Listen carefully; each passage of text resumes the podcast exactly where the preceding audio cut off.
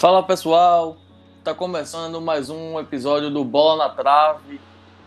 E hoje vamos chegando a 1999, a última edição de uma Copa do Mundo no século 20. É, pessoal, o tempo passa rápido, foi um dia desse, 1999, mas vamos ao que interessa, né? Vamos falar dessa Copa do Mundo de 1999 foi a primeira edição com 16 seleções, já que em 91 e 95 tivemos 12 seleções. E para falar sobre esse Mundial, convidei ela. Alguns já conhecem lá no Twitter como a Fada Coral, alguns conhecem apenas como Marjorie Correia. E é assim que eu apresento, né? Não sei como é que você vai conhecê-la, então eu vou apresentar pelo nome, porque aí você conhece também esse outro lado dela. Bem-vinda, Marjorie. Oi, Schuller. Muito obrigada pelo convite. Fiquei muito feliz por ter sido lembrada. É, Marjorie. Tem que lembrar das pessoas que valorizam o futebol de uma maneira geral e principalmente o futebol feminino, né? Tem que falar sobre o futebol feminino com mulheres. Então, assim, é sempre bom ter a presença de vocês, porque sempre vai enriquecer e sempre vai mostrar que, assim, as mulheres estão antenadas no que é o delas. Ou seja, as mulheres, elas sabem falar com propriedade sobre esse assunto. Nem o feito esses mané que ficam aí no Twitter falando, ah, porque mulher não sabe isso. A mulher sabe sim. E se você estiver achando ruim, vá procurar outro podcast. Perfeito. Não é não? Se estiver achando ruim, que procure outro podcast. Enfim, mas vamos falar do que interessa. Vamos falar sobre a Copa do Mundo de 1999. Isso, Schuller. Foi uma copinha mais longa, copinha modo de falar, tá? Não tô menosprezando não, Deus me livre. E aí foi uma Copa mais longa. E aí, como você bem falou, teve um aumento de quatro seleções, né? Foram 16 ao total. E essa Copa ela foi um divisor de águas, né? Em 96, a, depois do sucesso das Olimpíadas, é, resolveram investir bastante. E aí foi uma Copa que teve, inclusive, uma arbitragem totalmente feminina né? E bateu o recorde de audiência e de público, sabe? Só para você ter uma ideia, só na final foram mais de 90 mil pessoas presentes. E uma curiosidade, Schuller, é que é, quem estava presente na final também pôde assistir o jogo da disputa pelo terceiro lugar, na qual o, no, no qual o Brasil estava lá, né, disputando o terceiro lugar contra a Noruega. E aí, quem estava presente não pôde comemorar nenhum gol no tempo regulamentar nem na prorrogação, porque as duas partidas foram para a disputa de pênaltis e as duas terminaram no placar de 5 a 4 para você ter uma ideia. É, foi uma covardia com o público aquele dia, hein? Ninguém fez jogo e gol. E assim, né? Uma coisa que eu tava até comentando com você antes de conversar é que a final foi no Rose Bowl, em Pasadena. O torcedor brasileiro tem boas lembranças desse estádio, né? Foi vice, foi campeão mundial em 94. E assim, também não viu gol, ou seja, também foi para pênalti Final de Copa do Mundo, seja masculina, seja feminina, se for no Rose Bowl, é certeza, não vai ter gol. É, se for, vá preparado para testar seu coração, né, ficar em dia com um cardiologista aí, porque é disputa de pênalti na certa. Assim, você não vá contando que vai ganhar no tempo regulamentar nem na prorrogação. E disputas bem dramáticas, né? Sempre com a diferença mínima. Sempre a diferença mínima nas cobranças. Exatamente. Enfim, mas vamos agora ao que interessa, falar sobre como foi essa Copa em si. Como você bem pontuou aí, né? Foi a primeira Copa que teve a presença totalmente feminina, né, na arbitragem. Teve um recorde de público até então, né, já que a maior audiência de público no estádio foi na Copa do Mundo de 2015, mas calma, gente, a gente ainda tá em 99, vai ter 2003, vai ter 2007, vai ter 2011, para aí chegar a falar de 2015. Mas vamos voltando para 99. Foi um campeonato, né, como você bem frisou aí, que foi bem movimentado na questão do público, porque realmente foi uma audiência muito boa com a, a Olimpíada de 96. E assim, a vice-campeã da Olimpíada de 96 foi a China. E a gente tá chegando para a Copa do Mundo 99, que a vice-campeã foi. É, pessoal, é isso mesmo que vocês vão ouvir. Foi a China. Deu ruim um pouquinho para a China, né? Mas enfim, como é que você viu o Brasil nessa competição, Majuli? Olha, Schuller, eu acho que até ter sido vice, né, em 2007, eu acho que foi a melhor campanha do Brasil até então, porque chegou na terceira colocação e pegou um grupo relativamente fácil, mas é, passou da, dessa primeira fase na primeira colocação e chegou na, na, na semifinal com autoridade, né? Caindo apenas para a seleção que seria campeã. Então, eu acho que foi uma competição bastante interessante para o Brasil, porque mostrou um pouco da força, do, mostrou até onde poderíamos chegar na, naquela época. Eu não era nascida, mas eu tinha três anos, então eu pesquisei e vi, né, que foi um, assim, a, até ter sido vice, ter batido na trave, acho que você vai chegar lá ainda, né, foi onde chegamos mais perto. E é, tivemos aí na, na né, um, né, dentro dessa, dessa caminhada até o terceiro lugar, uma goleada por 7 a 1 em cima do México. Aliás, foi o único gol que o México marcou nessa Copa do Mundo foi contra o Brasil. Então, olha aí, ó, já fomos os vilões, né, num 7 a 1 Não só sofremos com esse placar, não. E tivemos uma artilheira, a Cici, com sete gols, que dividiu essa artilharia com a chinesa, a Sun Wen. As duas foram as artilheiras dessa, dessa, dessa Copa aí. É, a Sun Wen que conseguiu ser destaque da competição também, né? Acabou fechando como a craque da competição inclusive marcou dois gols né, lá na semifinal, diante da, Noro, da toda poderosa Noruega, né, que vinha como atual campeã. A China não tomou conhecimento, meteu logo um 5 a 0 uma sacolada. Mas assim, a Copa da China em si foi até bem positiva, né? A China começou na fase de grupos lá com.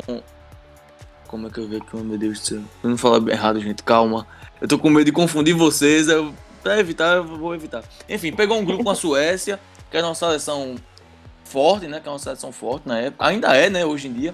A Austrália, que ainda não é essa Austrália que a gente vê hoje em dia, com Samantha Kerr, com outros jogadores de mais destaque, a Pilkhorn, mas enfim, a Austrália ainda estava ali se desenvolvendo e Gana que ainda hoje ainda está querendo começar a se desenvolver. Mas assim, a China teve uma vida relativamente tranquila. Só pegou a Suécia mesmo de mais forte. Tanto que os gols que a China sofreu foram justamente para a Austrália e para a Suécia, que, são, que eram teoricamente as mais fortes do grupo além dela. Mas chegou na fase final, a China foi bem tranquila, né? Isso. É, ela passou soberana no grupo, né? Ela não teve nenhum é, atropelo no grupo, nenhum tropeço. Ganhou as três partidas. E aí ela encarou a Rússia nas quartas de final, ganhou por 2 a 0 e aí atropelou a Noruega. E foi bom você falar da Noruega, que, que vinha como atual campeã, e o Brasil não, também não tomou conhecimento da Noruega na disputa pelo terceiro lugar. E assim, apesar de não tomar conhecimento e pegar o terceiro lugar para si, o Brasil também não ganhou durante o jogo, né? Foi na disputa de pênaltis, como a gente já falou no início. Mas assim, foi muito importante para o Brasil ganhar o terceiro lugar contra a Noruega, porque se tivesse perdido a disputa pelo terceiro lugar, teria marcado um quarto, uma quarta colocação, mas que teria sido normal, vamos dizer assim, para a Noruega ser quem é.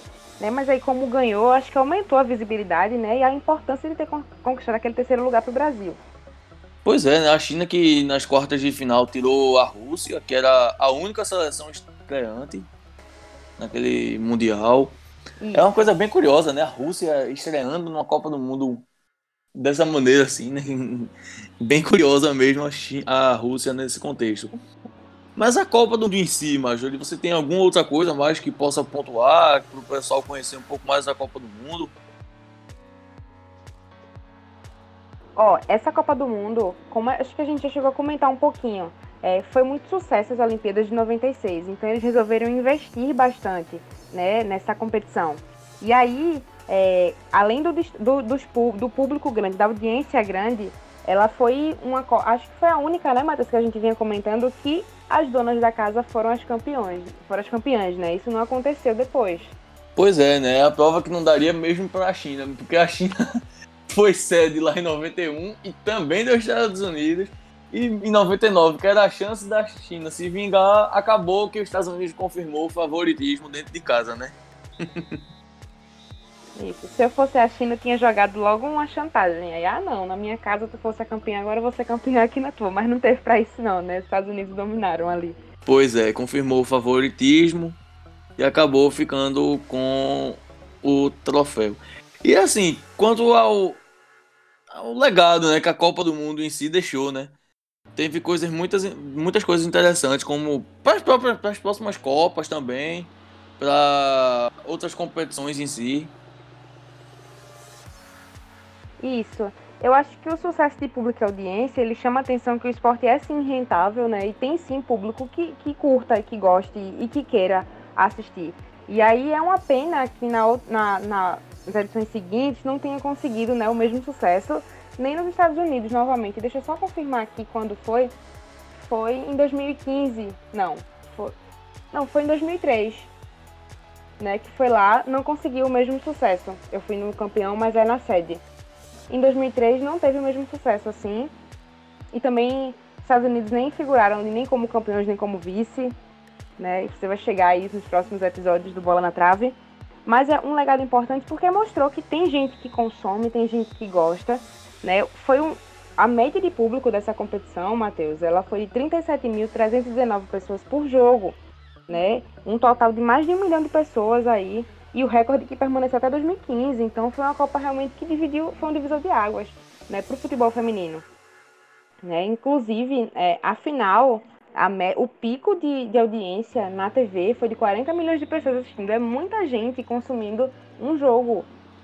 Pois é, né? Uma média altíssima, se a gente considerar os dias de hoje também, né? Porque, assim, em 99 não era todo mundo que tinha acesso à televisão, por exemplo, por exemplo, com transmissão de Copa do Mundo não tinha ninguém com direitos de transmissão aqui no Brasil. E assim, né, o público não tinha tanto acesso, no caso, como em 2015 aqui no Brasil a gente teve transmissão mais na TV fechada, imagina em 1999 que ainda estava engatinhando esse aspecto, muita gente ainda estava querendo ter acesso, muita gente só soube da competição com ela, bem dizer, rolando, né, infelizmente. Mas assim, mostra que o mundo já estava bem antenado com o futebol feminino. Ó, Matheus, e só para uma curiosidade interessante é que nós, né, brasileiros, temos um, um pequeno um trauma aí com o 7 a 1 Mas essa Copa, ela teve vários jogos que terminaram em 7 a 1 Primeiro foi o Brasil, que ganhou do México, como a gente já falou. Mas a Noruega também meteu 7 a 1 no Canadá e os Estados Unidos também ganharam 7 a 1 da Nigéria, né? Então aí o 7 a 1 ficou bem conhecido nessa Copa. Pois é, né? O famigerado 7 a 1 que tanto assombra os brasileiros.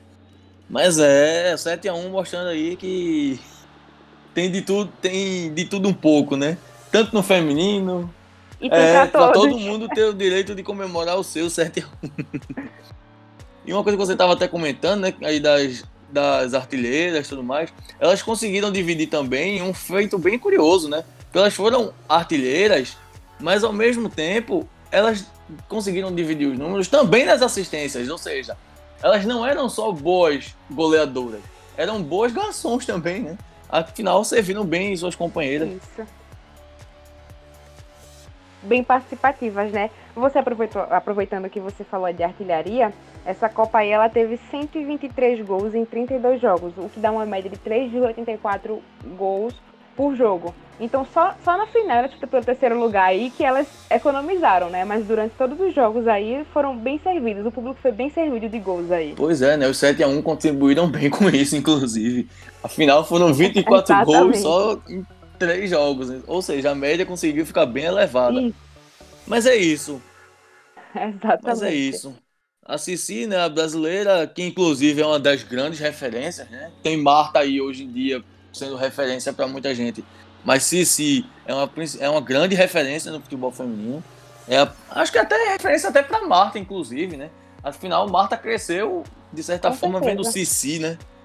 Como a gente vê, alguns, vê Marta hoje em dia, pra, sendo referência para as mais novas, Marta certamente teve a Cici como referência. Mas é isso, Marjorie. Hoje em dia Sim, a gente Hoje em dia a gente tem uma Larigol aí que pode crescer, e aí com certeza se inspirou na Marta, e a Marta com certeza se inspirou em outras. Sim, assim, né? sim. Nossa conterrânea, né? Larigol, né? Isso. Não podia pois é, que ser né, citada né, realmente. Uma coisa que eu tava até vendo aqui também na artilharia é que a Brigitte Prince, que eu comentei no episódio passado, no episódio da Alemanha, ela só fez um gol nessa Copa do Mundo. Aí a gente vê nome, com, nomes como de Mia Han, que é um atacante conhecidíssima dos Estados Unidos, só fez dois gols. Pra, você, vocês verem, gente, Cici fez sete gols naquele Mundial. E assim, atacantes de mais nome pararam lá no comecinho, mal fizeram um gol. Ou seja, mostra que Cici realmente é uma referência para essas meninas, tanto as subsequências, né? Sobre as sequenciadas, como as para hoje em dia também, né? Se você acompanha futebol feminino, mas está ali começando, procure ver quem é a Cici. É uma boa dica que eu deixo. Vale buscar a referência, é, né? Vá atrás, que é uma, é uma jogadora que eu posso garantir. Vá atrás, porque ela sempre mostrou ser uma boa jogadora. E, lógico, não só dentro de campo, também fora de campo. Era uma referência muito grande para as meninas. É isso, Marjorie. Vamos ficando por aqui com mais uma edição do Bola na Trave. Mais uma vez, lhe agradeço por ter contribuído com o material, enriquecido bem esse debate. Pode falar aí, pode se despedir. Matheus, eu que agradeço pelo convite. Já fico no aguardo dos próximos com, outros, com outras temáticas também. Então, seus convites, viu? E mas foi um prazer conversar com você sobre a China, sobre essa Copa do Mundo, sobre o futebol feminino. E é isso aí, estamos à disposição. Pronto, pessoal, é isso. Marjorie se despediu. Procurem no Twitter. Ela vai estar lá falando muito, principalmente de Santa Cruz, mas. principalmente de Dani Moraes. É muito sofrimento. Principalmente de Dani Moraes. Mas assim, se vocês quiserem chegar lá, comentar um pouco sobre futebol feminino, quiserem debater alguma coisa, puxa um assunto que ela vai dar uma prolongada também. Se quiser falar comigo também, pode chamar, a gente debate sobre o que você quiser. Mas enfim, fique atento que segunda-feira que vem, no dia. Como é que. Meu Deus, deixa eu ver se eu não vou falar errado, gente, para vocês não ficarem confusos nas datas. Na segunda-feira que vem, ou seja, esse, essa agora, esse que tá, vocês estão ouvindo agora, foi lançado hoje, dia 28 de setembro. Então, assim, Fiquem atentos que o próximo vai ser no dia 5 de outubro. 5 de outubro, Isso, né? 5 de outubro. 5 de outubro eu falo sobre 2003. É, gente, 2003. A primeira edição já no século 21. E que assim, né, foi bem abaixo, realmente como mais Júlio citou, mas fiquem atentos. A próxima edição do Bola na Trave, o próximo episódio, na verdade. Fiquem atentos.